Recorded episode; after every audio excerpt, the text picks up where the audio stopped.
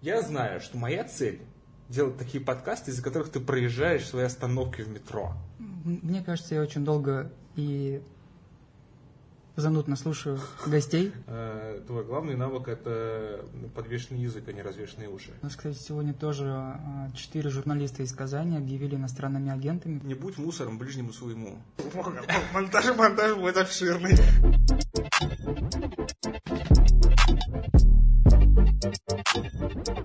Всем привет, а, меня зовут Артем, это «Большие амбиции», подкаст-проект а, в Казани. Сегодня у нас в гостях Семен Шишенин, это заместитель главного редактора студии подкастов «Либо-либо». Ага. И, соответственно, мы очень рады, что сегодня у нас появился такой гость, потому что очень редко мы встречаем а, федеральных гостей. Федеральный певец, я что, полетел вертолет, что ли? Кого-то арестовывать? Да, нет, Федеральные нет. гости. Это как раз-таки к теме, о том, что вот есть региональная, есть федеральная, Ага. поэтому мы как бы вас позиционируем как федеральный гость. Я считаю, что я региональный московский.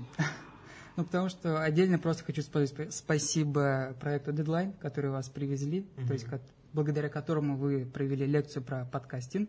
Да, Соответственно, мне, да. мне очень, очень, очень интересно было, классно, классная аудитория. То есть какие вопросы задавали, ну, было вам интересно именно слушать вопросы? Есть- Ну, я приехал как раз инспектировать аудиторию. Какая в Татарстане аудитория, она ничего хорошая.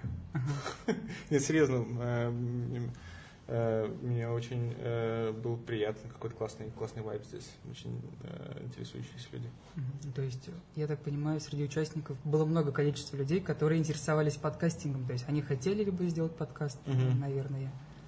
Ну, мне кажется, что это вообще такая штука, что э, подкаст мног- подкасты многих манят своей как бы такой доступностью, типа Мгм. там низкий порог входа. Э, и э, сейчас, наконец, действительно не нужно уже объяснять, что подкасты это не радио в интернете, а самостоятельная штука в медиа. Вот, поэтому я радуюсь всегда, когда вижу э, какие-то крупные аудитории на наших э, э, стримах, на наших, там, не знаю, онлайн-записях наших, наших, наших подкастов. Довольно часто делаем открытые записи. Вот. э, но, тем не менее, не, не- не устаю удивляться э, тому, что сколько, сколько людей, на самом деле, кажется, себя видят в качестве подкастеров. Ну, я подкастами увлекаюсь достаточно давно, увлекаюсь именно, а занимаюсь им, наверное, Мгм. последние полгода.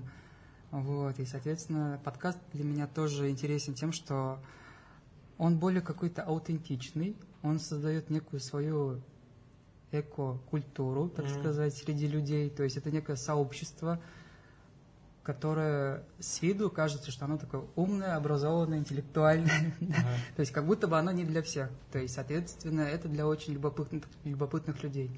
И за время записей подкастов я понял, что чтобы быть ведущим подкаста, нужно быть очень любопытным и любознательным человеком.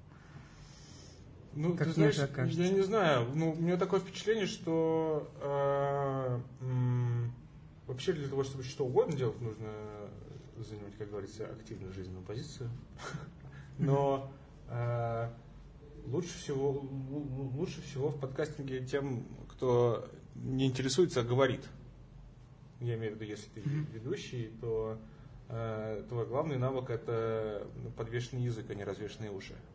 Э, Вот, поэтому, ну, хотя это зависит, конечно, от жанра, потому что вот, э, интервьюер, конечно, должен быть человеком, который умеет слушать. Мне кажется, я очень долго и занудно слушаю гостей. И я думаю, что это один из моих, моих плюсов, вот, что я слушаю именно гостей и задаю очень редко вопросы. Мгм. Если задаю, то стараюсь точечно. А, Я собрал шпаргалку, да, потому что я сделал research, потому что на лекции у дедлайна а, Семен сказал, что нужно делать research, когда Да, интервью. всегда надо, всегда надо готовиться к чему угодно. Он- Да. И когда я смотрел твой Facebook, я заметил такую фразу, что ты пришел сразу в редактуру, а не в журналистику. Да, да.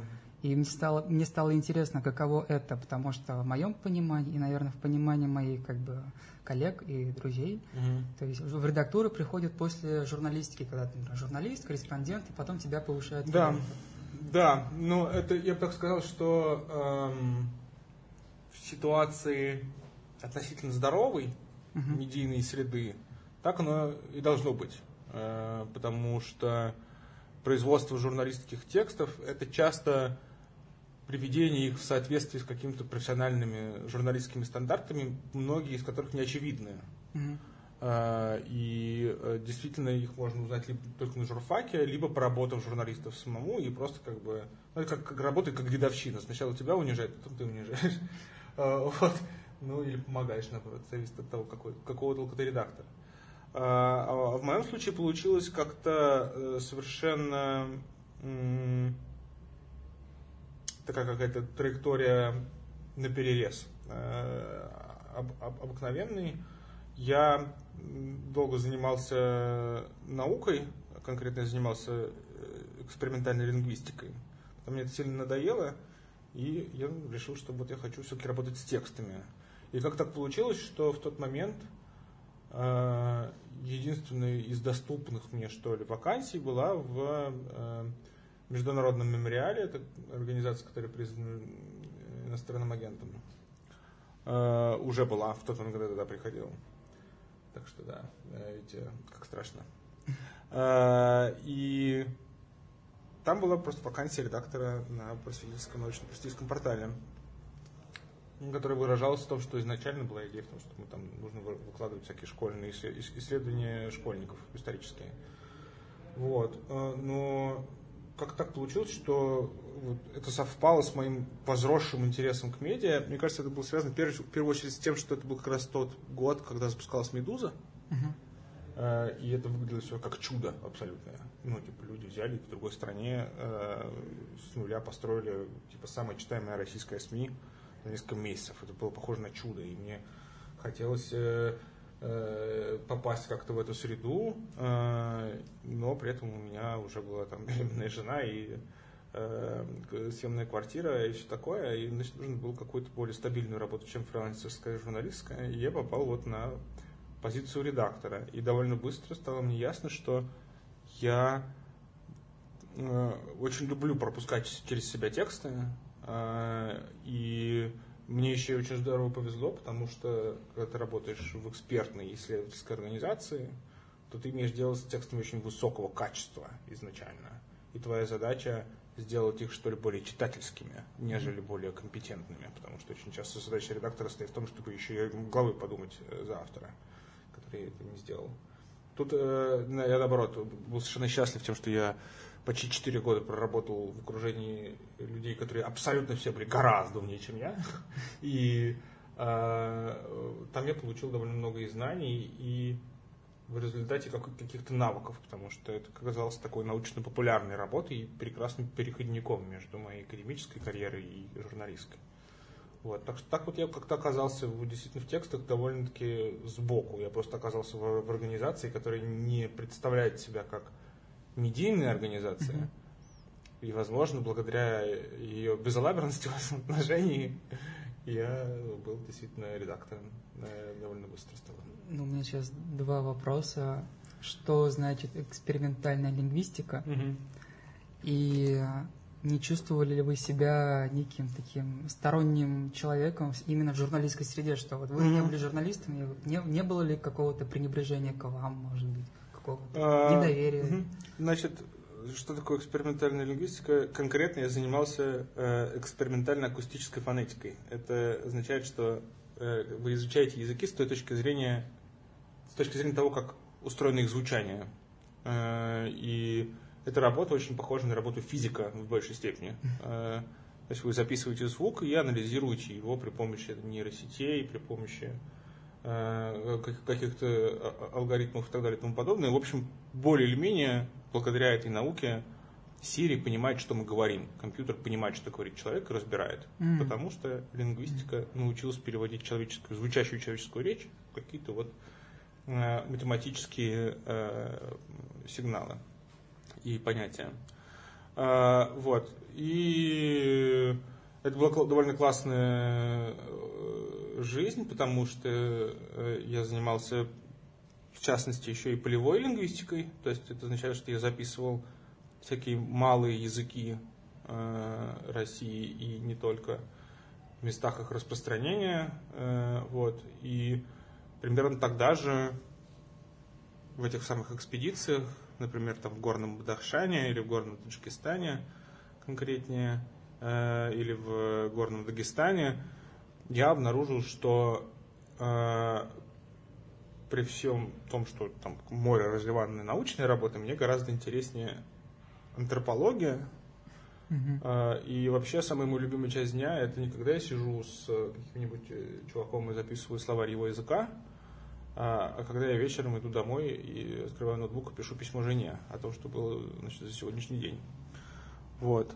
А, это не, не сказать, что был такой первый случай, когда я обнаружил, что там текст интереснее всего на свете. Это более-менее с детства.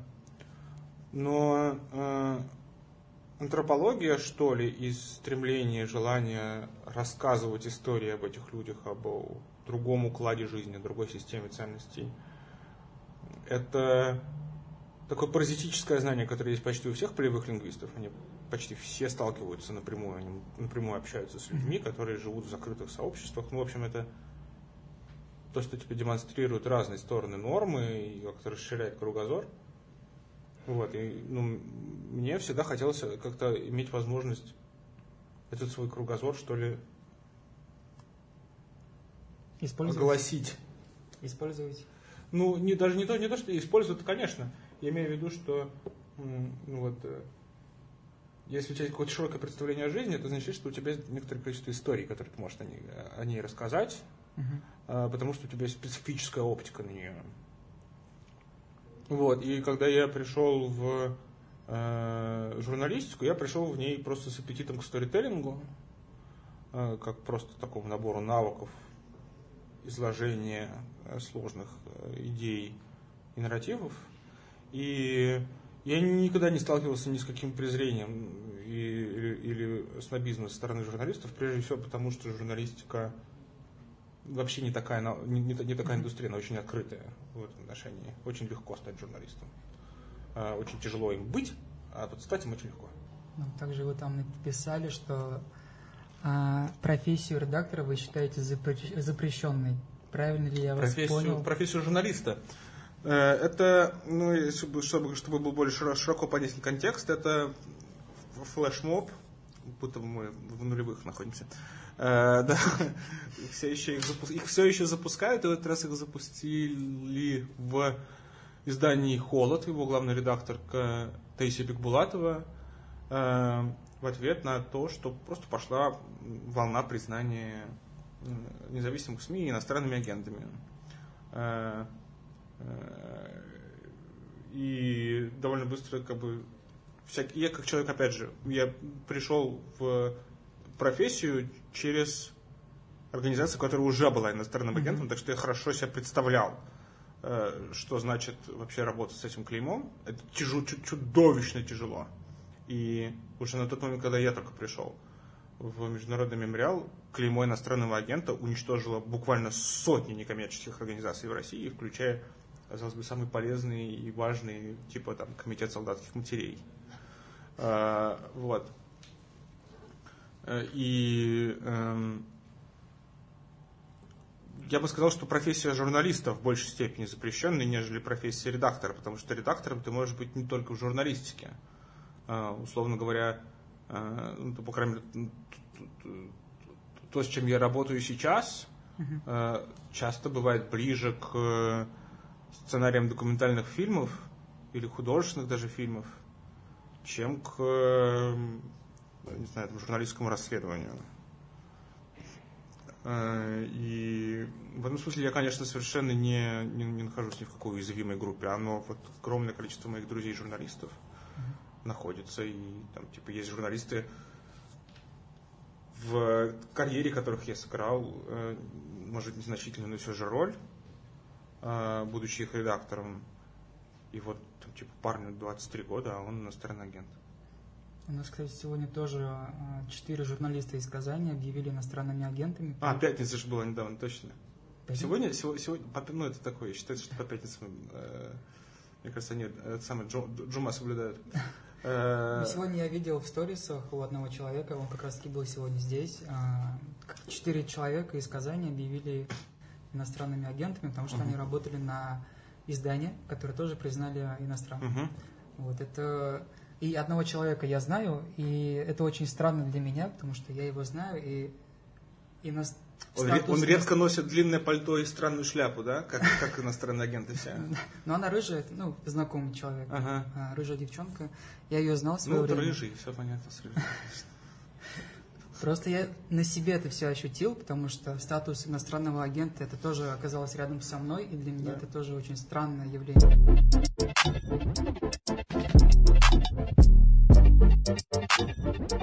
Я также смотрел. Я просто иду сейчас все по Фейсбуку, Да, да, да, да, да. Потому Мгм. что я- Research. Я понял. Нет, не то чтобы research, потому что я лично с вами, с тобой не знаком, а про некоторых людей из Казани я знаю в целом, да, Мгм. кто они есть, а тебя я не знаю, поэтому я задаю очень много вопросов именно про тебя. Хорошо, Вот, окей. и про Это интервью. работу. Это нормально. Мгм. Да. И у тебя был опыт работы в открытом списке и Да, да. В то же Мгм. время есть между ними разница? Да, это две совершенно разных организаций. А, Тут как бы они занимаются, занимались похожими вещами. Мгм. А, Вот, но просто открытый мемориал это крупный исследовательский центр. Он занимается большим количеством очень разных исторических тем. Они по большей части все связаны с 20 веком в России. Но это как бы в любой другой стране это было бы просто ну, типа что-то типа подразделения какого-нибудь министерства, Мгм. более-менее. А, а открытый список это очень кон- проект с очень конкретной задачей. Это открытая э, база данных э, э, людей жертв политических репрессий в Советском Союзе. Потому что э, эта база данных есть, например, у мемориала, ее составляют там исследователи в мемориале, но из-за того, что мемориал это централизованная организация, она не имеет доступа ко всем источникам, которые есть э, в э, России, а конкретно, ну, по разным оценкам, порядка 13 миллионов подверглись э, политическим репрессиям. И, как мы, опять же, знаем, у огромного количества людей эти документы просто хранятся дома. Мгм. А, и мы не можем получить никак более полный список этих людей, э, кроме как от них напрямую. Ну, условно говоря, это вот такая Википедия про, м, про репрессии. И э, моя конкретная функция в том проекте была в том, что я запускал украинский э, портал э, на украинском языке для украинских пользователей, грузинский, и я помогал с запуском белорусского, но э, прям совсем чуть-чуть после этого. А там тоже была редактура статей? Нет, нет, нет, это была, это была скорее работа такая. Менеджмент? эм, нет, э, ну, э, как сказать, я больше занимался тем, что эм, выкладывал что-то на, на сайт или переводил его, собственно, на там, украинский, грузинский, белорусский и так далее.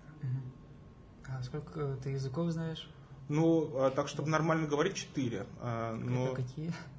Э, ну, а- английский, немецкий. э, Кроме того, я э, говорю на фарси, это персидский язык. Э, И на таджикском, но поскольку, поскольку таджикский очень похож на персидский. Вот, Ну, и русский, А, возвращаясь к мемориалу, а, я так понимаю, ты очень припекся к этому проекту, именно к, мемо- к мемориалу. Да, к к тому, что ты при- прикипел, да, ты поддерживаешь их активно в социальных сетях, то есть у тебя даже аватарка стоит в Фейсбуке. Ну да, нет, ну, во-первых, просто я там работал, э, и я просто хорошо знаю, что это за место. Я знаю, что за люди там работают. Я знаю, что ими движет. Э, И мне, я знаю, что одна из важнейших миссий этой организации это то, чем очень мало кто занимается вообще, в принципе, у нас такого именно рода деятельности, а это восстановление доброго имени людей. Мы вообще-то не так много занимаемся вопросами чести в нашей стране, если ты про это подумаешь, в историческом аспекте. И вот воздаяние должного тем людям, которых государство репрессировало, а потом само же признало, что оно их репрессировало неправильно, ну, понимаешь, что абсолютное большинство людей, в- в- действительно абсолютное большинство, 99,9,9,9 это люди, реабилитированные советским же судом. Ой, извините, мы случайно. А, вот. Возвращение доброго имени этим людям.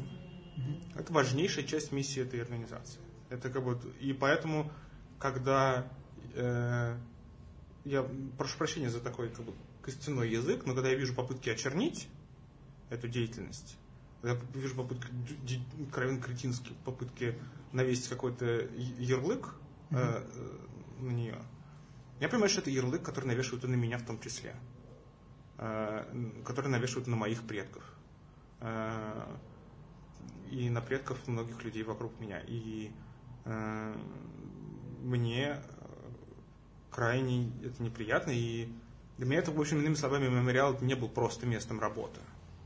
Это было место, в котором я вот увидел людей, которые работают по, по чести и по совести. Э, работают даже в невыносимых условиях, э, к которым, к которым люди там приходят, какие-то э, активисты Народного фронта, и что-то начинают оморать про, вы переписываете значит, нашу историю на иностранные деньги, а у них зарплаты, блин, там, знаешь, как у, как у учителей школьных. И их еще подвергают просто регулярному террору, то есть нападают физически на пожилых людей. Угу хронически постоянно это происходит, находится под постоянным прессингом. И единственная причина, по которой они этим занимаются, не, это не связано с тем, что им больше нечем заняться. Они просто не могут представить себе более благородной миссии, чем, чем, то, чем они занимаются. Многие из тех людей, которые сейчас работают в мемориале. И это, как бы, с одной стороны, не очень здоровая профессиональная атмосфера. Я имею в виду, что, ну, все-таки работа должна быть работой, а жизнь должна быть жизнью. Но э, находясь с такими людьми, ты, это как бы продолжает твое воспитание. И ты понимаешь, что ты, ну, честно говоря, поменять аватарку в Фейсбуке не, не, не, не скажешь, технически сложно и физически не больно совсем. Поэтому, как бы, ну, я пытаюсь, я пытаюсь что-то э, донести до людей, которые на меня подписаны. И...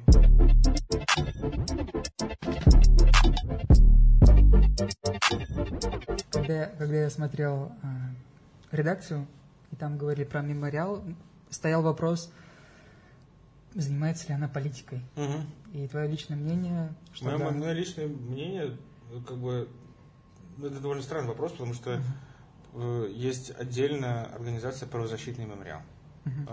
и она занимается правозащитой. Э, и в частности, частью этой правозащиты является то, что она признает людей политзаключенными, угу. например. Является ли это э, занятием политикой? Ну, видимо, там... Сложный вопрос. Да. Мне кажется, что занятие политикой это когда ты типа в Думе работаешь, когда ты э, продвигаешь какую-то политическую партию, когда ты. Ну, короче говоря, это как бы тоже работа довольно-таки ясно отличимая от любой другой. Потому что таким макаром можно вообще любого судью назвать э, э политическим, не знаю, активистом. Эм, Я думаю, с, другой, там... с, другой, с другой точки зрения, просто дело, дело в том, что, понимаешь, э, э, в, в нашей стране понятие политического постоянно э, расширяется. Лично это политическое, есть такой лозунг, и он в России как бы э, принудительно уже начинает э, вторгаться, вводиться. Э, и э, тут как бы сложно сказать с точки зрения, и опять же, я-то сам не юрист, я работал на, не, не на правозащитный мемориал, а научно-просветительский мемориал. Сложно назвать политика. Ни одного политика практически не видел никогда в мемориале. Uh-huh. Но вот как бы правозащита, видимо, это у политика, э, я не знаю, отношения с э, альтернативной Нобелевской премией мира, в частности, который является лауреатом мемориала. Тоже политика, наверное. Это же в другой стране находится. Это ну, как да. бы, а с этим внешней политикой занимается Лавров, у нас не, нет самое.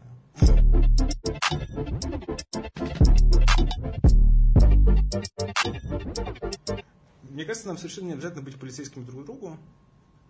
Э, и э, если мы начинаем разговаривать на вот этом языке, типа, ну, мемориал уже занимается политической деятельностью, так mm-hmm. будто бы в этом вообще есть что-то противозаконное, мы начинаем разговаривать на языке тех людей, которые э, пытаются уничтожить наши гражданские институции, и мне кажется, это разговор, который никогда не закончится ничем плодотворным. Ладно, тогда предлагаю перейти к теме вот работы... Монтаж, монтаж будет обширный. К теме э, редактуры. Как строится работа редактора именно, например, в том же самом мемориале, либо же в батике, да, ты трансформатор, либо же в либо-либо. Вот как строится вот работа редактора? А, день, один день редактора. Один день редактора. Э, ты пишешь сообщение, где текст. Э, вот, пишу много раз. Э, если тебе долго не прислать текст, я, например, начинаю слать людям гифки с пауками, увеличивающиеся по степени ужасности. Вот, слава богу, арахнофобия очень широко распространена, поэтому это имеет реально хороший эффект. То есть у меня есть некоторые, количество, некоторые, некоторые авторы, которым у меня удалены куски чатов, просто потому что они присылают мне текст, а потом удаляют всю нашу переписку, потому что по ней просто разброс на пауки. Вот, ты получаешь этот текст, э, если это самый первый черновик, то ты ставишь перед собой вопрос, ставишь так, такую как бы э, вопрос-задачу а какой бы э, текст на эту тему мне было бы больше всего интересно прочитать или послушать. Э, и начинаешь составлять э, довольно обширный комментарий к этому тексту. Это те, комментарий, который э, в самом файле выглядит как просто обычно мы работаем в Google Doc, и ты просто выделяешь и пишешь, э, что ты думаешь по поводу этого конкретного фрагмента текста. Uh-huh. Вот, э, желательно делать это как можно более подробно. И желательно еще это обосновывать потому что твоя главная задача не поправить все неправильные места, а настроить видение автора так, чтобы он максимально работал, совпадал с твоим. Угу. Тогда он свой текст сможет править как бы эффективно. Дело в том, что не бывает такого, что ты вот здесь вот почини, и все станет нормально. Скорее всего, означает здесь почини, и из-за того, как ты починил, переделай все остальное. Вот как бы это получается такие вол... правки, это как, как камни бросать в пруд. От них расходятся волны всегда и уровень пруда повышается. Э, и ты сначала составляешь вот эти правки, они, как правило, относятся там то, что называется правки по словам э, или правки по каким-то конкретным коротким идеям, которые есть в тексте, а потом ты пишешь большое резюме э, уже в личку автору, в мессенджере, в котором вы общаетесь. И объясняешь ему во-первых, базовую композиционную свою идею, потому что ее очень сложно отразить в комментариях. Ты ему пишешь, что давай мы сделаем, пробросим арку из начала в конец таким образом, что вот эту вот сценку из конца твою попилим пополам. Uh-huh. И ее начало поместим в начало, а конец оставим в конце, условно говоря. И так мы построим из этого одну арку. Да? И вот здесь вот надо переделать, потому что у нас получается Э, нет динамики между этими двумя фрагментами, нам нужно изменить героя и так далее и тому подобное. То есть ты обосновываешь какие-то такие большие структурные вещи, и после этого ждешь второго драфта. Э, приходит второй драфт, и ты с ним проделаешь все более-менее то же самое. Э, если эм, вы с автором хорошо друг друга понимаете, то к третьему драфту этот текст можно публиковать, и можно, или можно сделать из него уже какой-то подкаст, по крайней мере, черновик подкаста. Это то, что касается моей работы в самоздате Батин кодовый трансформер и моей работы в либо-либо. В либо-либо я работаю со сценариями, в Батинке я работал прежде всего с э, лонгридами и очень большими лонгридами. У меня такая вот есть некоторая деформация, то, что я люблю огромные тексты, не просто большие, а огромные. И э, это более-менее стандарт работы с лонгридом, насколько я понимаю, все, все более-менее редакторы, ну, как бы алгоритм действий более-менее всех редакторов серьезных такой. А в международном мемориале история была немножко другая. Она как бы, связана это было с тем, что я, как правило, имел дело с текстами очень высокоэкспертными, которые были написаны людьми, которые мне не нужно проводить дополнительный research за этим человеком. Он типа издатель главного журнала по этому вопросу вообще в России и на всем постсоветском пространстве. Можно не править по смыслу, вот, но э, как бы там уже работа была скорее такая Сделать э, попроще. Ну да, попроще, так чтобы не, не становилось тупо, выкинуть какой-нибудь кусок, который не принципиален там прямо сейчас и так далее и тому подобное. То есть это была работа в значительной степени backspace ом, а не добивание, перебивание. И есть отдельная работа, когда тебе присылает автор, у вас нет с ним нормального взаимопонимания, э, и ты переделаешь все сам. А бывает такое, что я просто знаю, что творческие люди, ну, очень остро воспринимают Да, правки. бывает, конечно. И как они реагируют, например? Обычно нормально А, реагируют, профессионально? 99, ну, опять же, я работаю в основном с профессионалами, Мгм. с журналистами. Журналисты привыкли к тому, что их тексты переделываются. Есть среди журналистов э, те, которые, ну, люди, которых воспитали в коллективах, где их тексты не правили по той или иной причине. Мгм. Э, в этом смысле самый тлетворный жанр журналистики – это колонка. Э, Это, парадок- это парадокс, потому что это кровь журналистики. Люди, которым предлагают писать колонки, получают больше всего денег. Это, как правило, самые короткие тексты и самые вообще никому не нужные тексты. Но они получают Э, очень много. Они получают много денег, их никто не редактирует. Люди, которые привыкают писать э, колонки, привыкают, во-первых, к большим деньгам, которых в среднем у журналистов нет. Журналисты получают очень мало денег. Во-вторых, они привыкают к определенному отношению редакции. Вот с такими людьми бывает сложно иметь дело. Но всего в моей карьере было, наверное, ну, не знаю, может быть, ну, максимум 10-12 случаев, когда редак- автор воспринимал мои правки как, типа, будто я правлю его личность. Даже, типа, как бы, давай-ка я исправлю, что это за говно такое. Ну, есть люди, которые воспринимают правки очень лично. Большая часть людей воспринимает правки адекватно. А, Ну, и есть, конечно, несколько случаев в моей карьере, когда мои правки были некорректными, неправильными, и текст от них становился хуже. Это, без такого не может, не, не- не бывает. Без факапа не бывает. Но я смею надеяться, что все-таки это абсолютное меньшинство. Мгм. Вот. А теперь один день в студии либо-либо. Как это происходит? Например, работа над подкастом. Э, Над э, одной из Ну, это все то же самое, плюс э, мы э, устраиваем читку текста, желательно. Э, Это означает, что мы берем какого-нибудь рандом- рандомного коллегу, который не работает над этим проектом, его присутствии читаем текст. Далеко не всегда это получается, потому что очень часто бывают горящие сроки. И тогда вместо этого э, мы просто пишем черновой выпуск. То есть человек садится в студию, ведущий, э, и под надзором продюсера или редактора э, записывается. Редактор или продюсер следит в студии за тем, чтобы человек звучал естественно, чтобы он интериоризировал текст, то есть читал его от себя. А, И не было такого чувства, что он его, собственно говоря, читает. Потому что есть такое вот выражение читать по бумажке, и оно эм, очень сильно влияет на то, как воспринимается текст на слух. Если ты не рассказываешь текст, а читаешь его, э, это видно. Ну и кроме того, нужно вышибать из людей и некоторых э, родийное. Э, это определенным образом поставленный голос, определенным образом поставленные интонации э, и определенный уровень тупости э, подачи.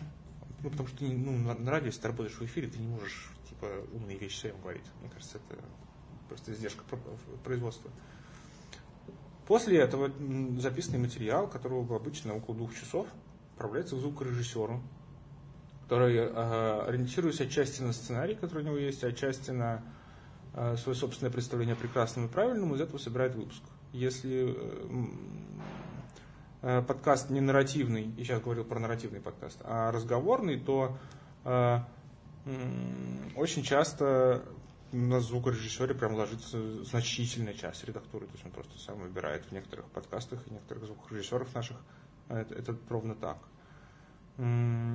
После этого появляется некоторый черновой файл, э, мы его еще иногда называем веловерсия, потому что наш главный редактор часто слушает э, черновые сборки подкастов, едучи на велосипеде на работу. Э, И после этого, ну, это зависит уже от конкретного подкаста, но э, редактор может загрузить эту версию в те- сборки в Reaper. Мы работаем в Reaper. Это такая бесплатная программа для редактора звука. И оставляем в нем очень-очень-очень много комментариев для звукорежиссера. Типа вот здесь убрать, это переставить, это так далее и тому подобное. После этого он его пересобирает, и ну, подкаст отправляется на... Ну, мы- он еще раз дослушивается, э, перезаписываются какие-то кусочки, если что-то было не так произнесено. он отправляется на мастеринг. И к нему приделывается саунд-дизайн, вкручивается музыка. Если это новый подкаст, то очень важная часть производства – это разнообразные итерации джинглов. Uh-huh. У нас есть доступ к замечательным композиторам, наверное, главнейший наш э, рабочий композитор это Кира Вайнштейн, который написал джинглы для множества замечательных подкастов и замечательно совершенно музыку пишет в принципе. Она прям настоящий музыкант-художник. Э, и для некоторых подкастов э, у нее бывало не меньше версий джингла, чем у нас было версий пилота. Ну, то есть вот, она могла, может написать 10, 15, 20 абсолютно разных мелодий до тех пор, пока не понравится всем. Вот. Э, ну, а после этого все заливается в агрегатор и выкладывается. А есть некая статистика, например, что больше заходит людям подкасты, интервью, нарративные подкасты, может быть? Ну, Именно в либо-либо. Что любят больше слушать? У нас просто есть разные статистики, и вот подкаст «История русского секса» — это нарративный подкаст угу. в общем и целом. То есть э, я бы сказал, что это нечто среднее между нарративным подкастом и подкастом интервью, а потому что не такая большая смысловая часть находится выгружена на ведущего, на, на, на Катю, она очень много отдает на откуп своим героям. Но э, в общем и целом это нарративный подкаст все же, и это самый прослушиваемый подкаст. Первый, первый подкаст, который пробил миллион по, по, по, по, по аудитории, и как бы тут вопросов нет. Э, другое дело, что если посмотреть на топ Apple, топ Яндекса того же, можно увидеть, что там, не знаю, вот э, Apple недавно составил подборку э, любимых своих подкастов, его редакция составила, в него там, на первом месте вошел разговорный подкаст «Секс с Марией». Mm-hmm. тоже про секс. Э, вот. А на четвертом месте, это, это уже топ, наш нарративный подкаст э, «Почему мы еще живы», который абсолютно на 100% нарративный. Мне кажется, что, честно, если резюмировать, я бы, я бы сказал так, что заходят не форматы, а темы, угу. и э, помимо этого заходит качество. Вот. Это качество может быть субъективным, кому-то, например, одна из неочевидных метрик качества – это степень актуальности и соответствие какому-то сайт-гайству, что ли, да? Если человек, человек может производить посредственный контент, но как, я не знаю, как Cloud Draper, знаешь, э, формулировать его так и с таким вайбом, который разделяет огромную часть его аудитории. И это будет, безусловно, с этой точки зрения, высокого качества проекта, mm-hmm. продукта, что очень сложно добиться. А, ну, я работаю, как правило, не с тайтгайстом, а с э, повествовательной структурой. А вот по эпизодный клан, а, это какой подкаст? Разговорный. Разговорный. И у него как, какие рейтинги? То есть, он, он, он э, я, честно говоря, не знаю, какие у него непосредственно рейтинги, потому что это не мой проект, это проект, которым более-менее бессменно э, редактором работает Андрей Борзенко, наш главный редактор. И это его такая деточка. А, вот. Насколько я понимаю, у него не сказать, чтобы а, очень большие абсолютные цифры, а, но эм, я знаю, что он очень влиятелен в той нише, на которую он нацелен. Да, мы все слушаем, то есть в Казани его точно слушают все сценаристы, креаторы. То есть. Конечно. Э, и это очень важно, потому что я во время вот лекции как раз говорил о том, что самое важное свойство подкаста состоит в том, что какой бы ни была его аудитория, эта аудитория услышит гораздо внимательнее, чем то, что она видит в Ютубе или где-либо еще. А, и у нас есть некоторая такая мантра, что подкаст это про параллельное потребление, что можно там, не знаю, одновременно мыть посуду и слушать подкасты, и убираться и слушать подкасты, и ехать на дачу слушать подкасты. Но вот э, я знаю, что моя цель делать такие подкасты, из-за которых ты проезжаешь свои остановки в метро. Как бы, чтобы нет, нельзя, чтобы было делать все правильно. Как бы, но, конечно, это нельзя такие вещи транслировать на, на, широкий рынок. Я но... понимаю, о чем ты говоришь. Да, амбиция, амбиция такая. Но в общем и целом э, я знаю, что этот подкаст ценят сценаристы, его ценят э, критики и, и, многие, и много кто. Он классно сделан.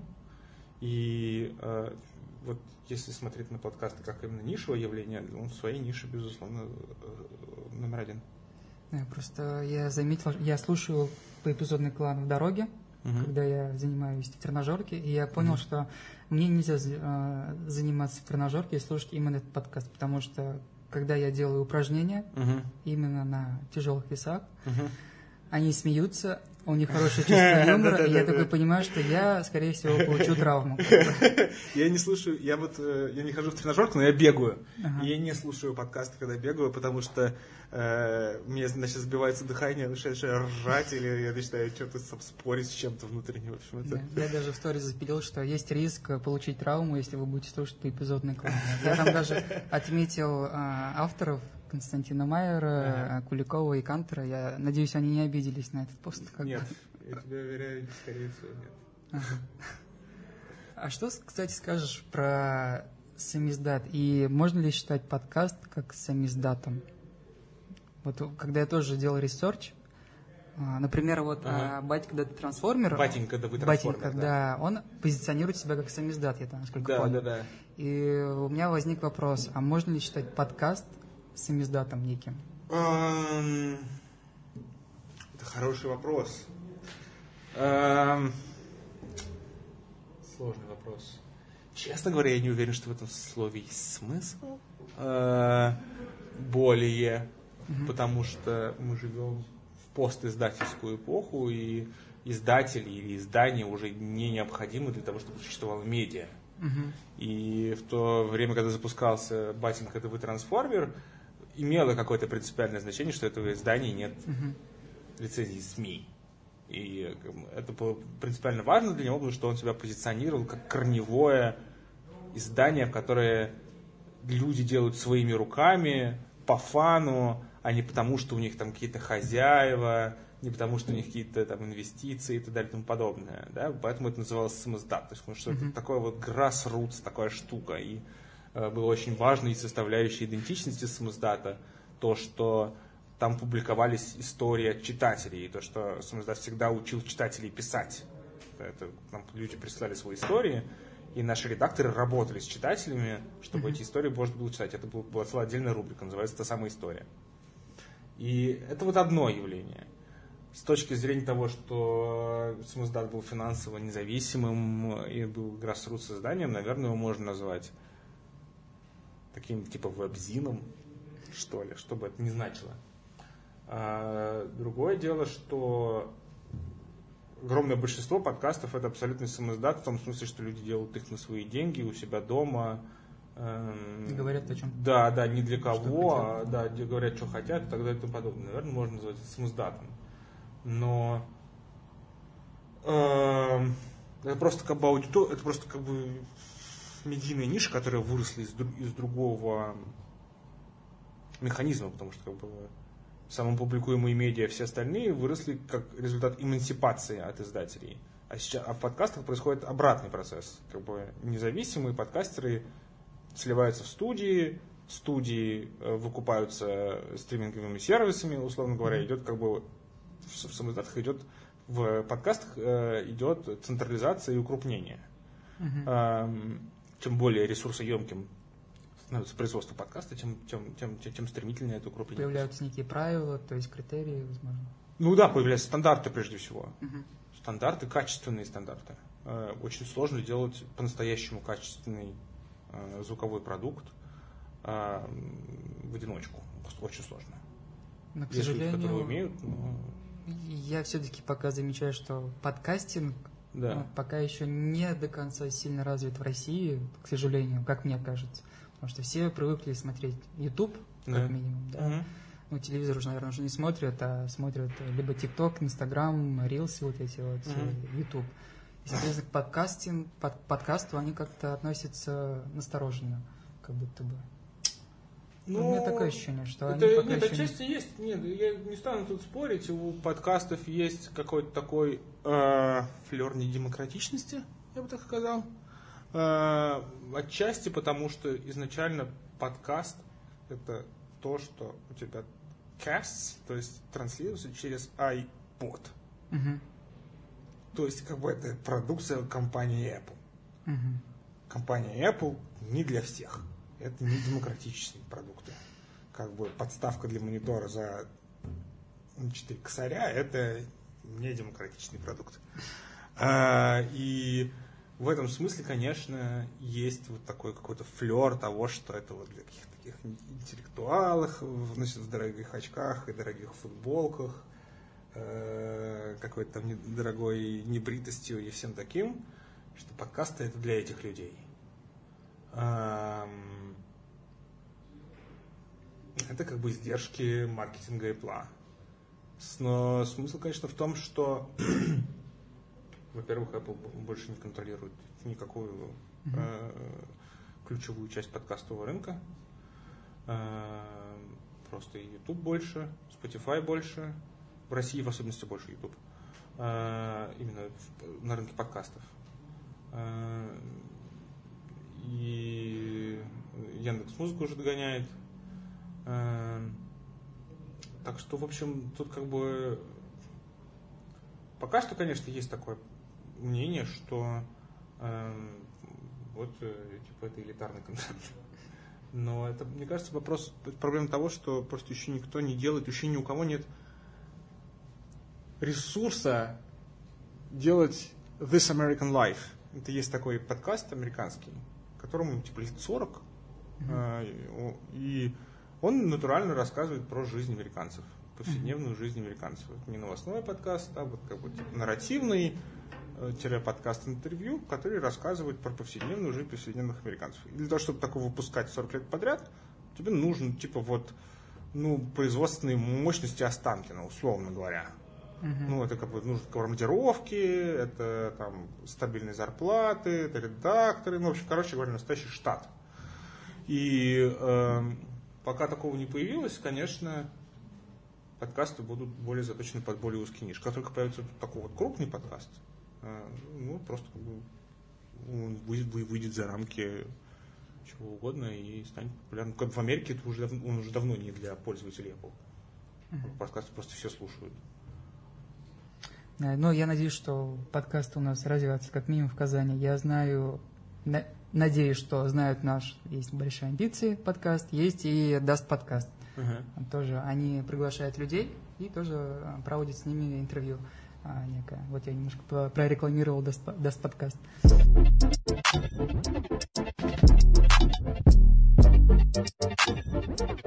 Вопрос, а, опять-таки, про редакторство. Можно ли в редакторстве, правильно же называю, редакторство? Ну, редактура. Редактура. В редактуре а, заработать большие деньги.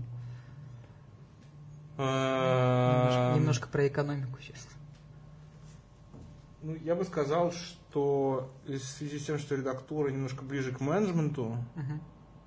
в медиа, то деньги там побольше, чем для пишущих авторов. Другое дело, что есть редакторы, которые всю жизнь зарабатывают не так много. И, честно говоря, я придерживаюсь такой философии, что это нормальное дело и нормально будет. А, И, ну, короче, это, безусловно, не, там, не знаю, не те деньги, которые делают светители в кино. Или что-нибудь вроде этого. А, Или операторы и так далее и тому подобное. Но э, но эм, в общем и целом, просто зная э, ту бездну нищеты, в которой находится среднестатистический русский журналист-фрилансер, Мгм. конечно, редактор гораздо, гораздо более стабильная работа, потому что как бы редактор это человек э, штатный.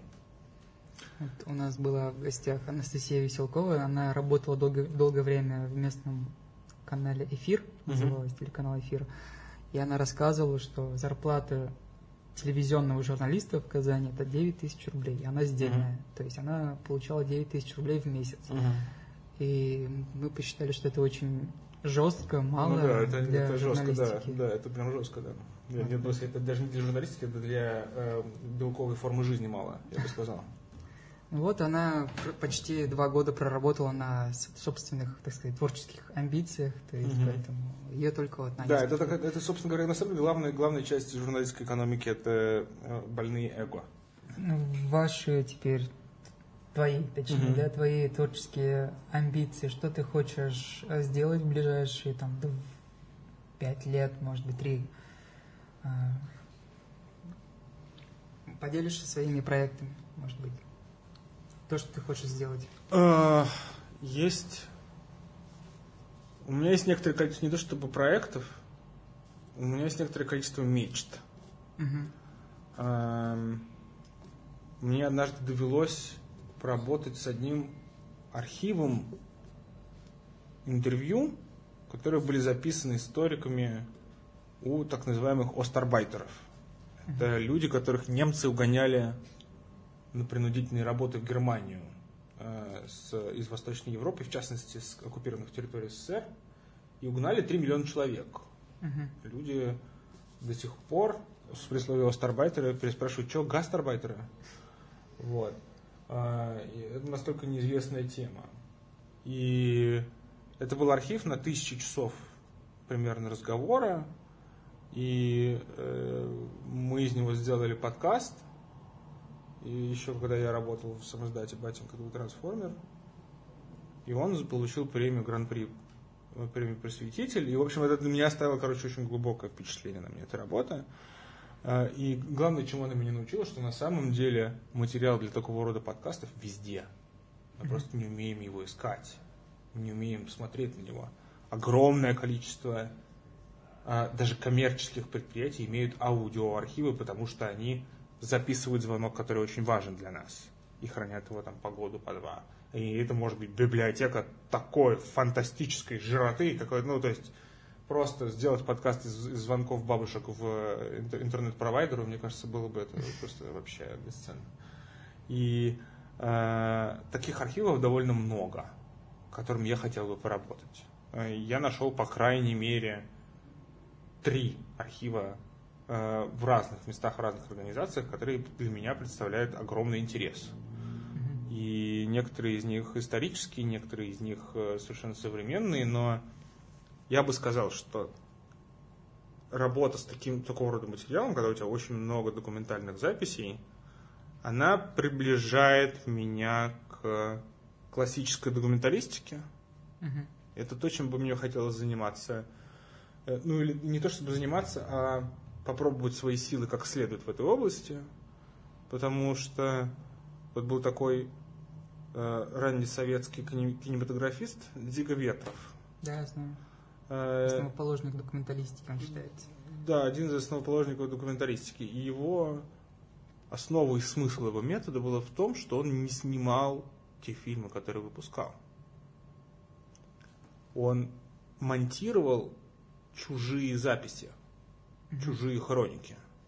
Он таким образом оставлял все, что оставалось от него в его искусстве, было не его видение, а его логика. И это и есть сторителлинг в чистом виде. Условно говоря, когда ты берешь чужой материал, который снят не для этих целей, и собираешь этот материал по кусочкам таким образом, что получается бесспорно твое произведение. Uh-huh. И вот такие значительные, большие звуковые архивы, которые довольно много в разных местах. Э, в частности, в Международном мемориале. Есть не, не один а, большой звуковой архив. А, они для меня представляют огромный интерес. Потому что по существу таких вот эм, коллажных подкастов, которые составлены из большого количества разнообразных интервью на одну и ту же тему, в общем, два. Это вот Устарбайтер и Шурави. Шурави, который делал Простаков, блестящий подкаст.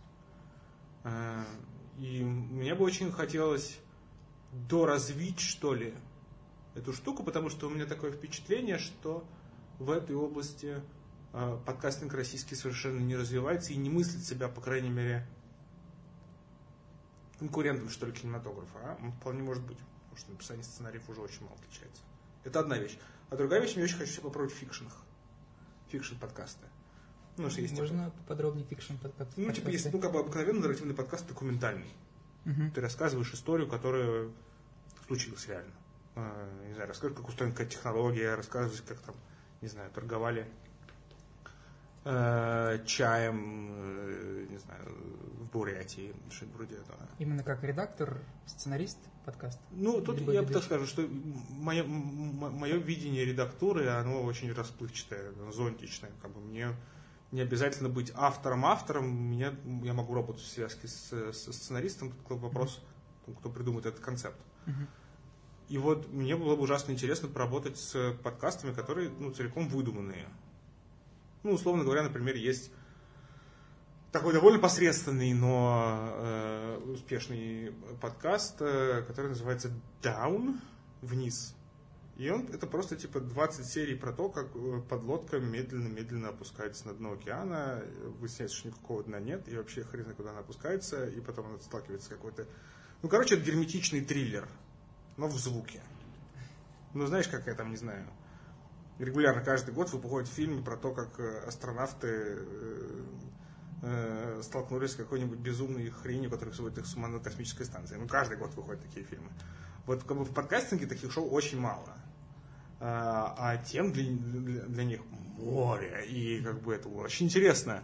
С этим очень мало кто работает. Ну, там типа вот есть подкаст «Жуть» Гриши Пророкова, который, в общем, по сути, fiction подкаст, такой мокюментари, может быть. Но не в этом смысл. Смысл в том, что он э, рассказывает, прежде всего, выдуманные истории. Э, и хочется в, этом, в этой области тоже поработать, потому что это уже чисто художественная штука, и в подкастинге вот чисто художественными вещами мало кто занимался. О, я тоже после твоих слов ты накопился всякими идеями творческими.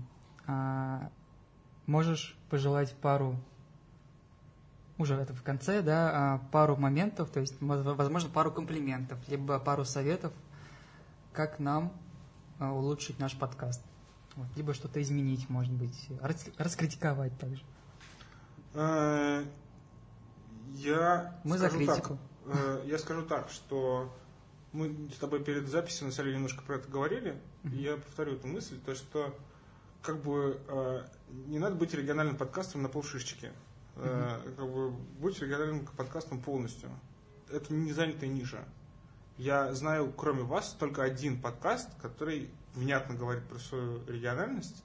Uh-huh. Я подозреваю, что их гораздо больше. Но э, все такое впечатление, будто не допродают эту штуку, и такое впечатление, будто бы делают, оглядываются все время на Москву uh-huh. и на какую-то, ну я даже не знаю, вот есть какая-то такая вот, типа культурная Москва, что ли, да, типа метрополия которая живет где-то там между телевизором да, и да. радио, вот это вот какая-то... Вот это. И э, в результате рассказывают о себе только то, что кажется э, интересно вот типа москвичам, да, и слушаются правил, которые слушаются москвичи, но смысл-то в том, что эти долбанные москвичи, э, я как гордый представитель, точно, точно так же смотрим на, на американскую, скажем, индустрию. И как бы получается жвачка из жвачки из жвачки. Угу. А, делать первичный продукт, в основ, ну, опираясь на свою какую-то специфику и свой интерес к, к самому себе, всегда будет более плодотворно, мне кажется. И эм, вообще, как бы, есть такое понятие, как постколониализм, э, и, и, ну, такой, который, как такая практика интеллектуальная. Ну, я имею в виду смотреть, когда, когда традиционные общества, которые традиционно были чьими-то колониями или наследниками mm-hmm. какого-то колониального наследия, перестают на себя смотреть глазами своих колонизаторов. Перестают извиняться, например, за то, что они говорят на языке колонизаторов неправильно. Mm-hmm. А, а, как бы а, задаются вопросом, а почему так мало среди этих колонизаторов интересуется, например, моим языком. Э, и почему в нашей стране становится факультативным, например, преподавание родного языка в э, национальной республике, но нигде не становится, за, за пределами этой республики, не становится факультативным преподавание ее же языка в, друг, в, друг, в другом месте. Но я имею в виду, почему в России, например, никто, никому в голову не приходит предложить людям и пропагандировать изучение других языков России. Я имею в виду, что, там, не знаю, чеченский, татарский, довольно много весьма крупных языков. Башкирский, простите, ребята. Вот, и я, я не, не придерживаюсь теории, что э, все, все, все значимые, значимые татары башкиры.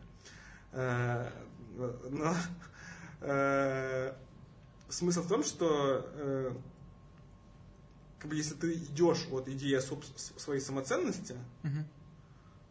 то гораздо больше интересного в этом найдешь. Ну, из твоих слов я понял, что в принципе, миссия моя именно в этом подкасте отчасти правильная, наверное. Ну, Рассказывать про локальных людей. Разумеется, да.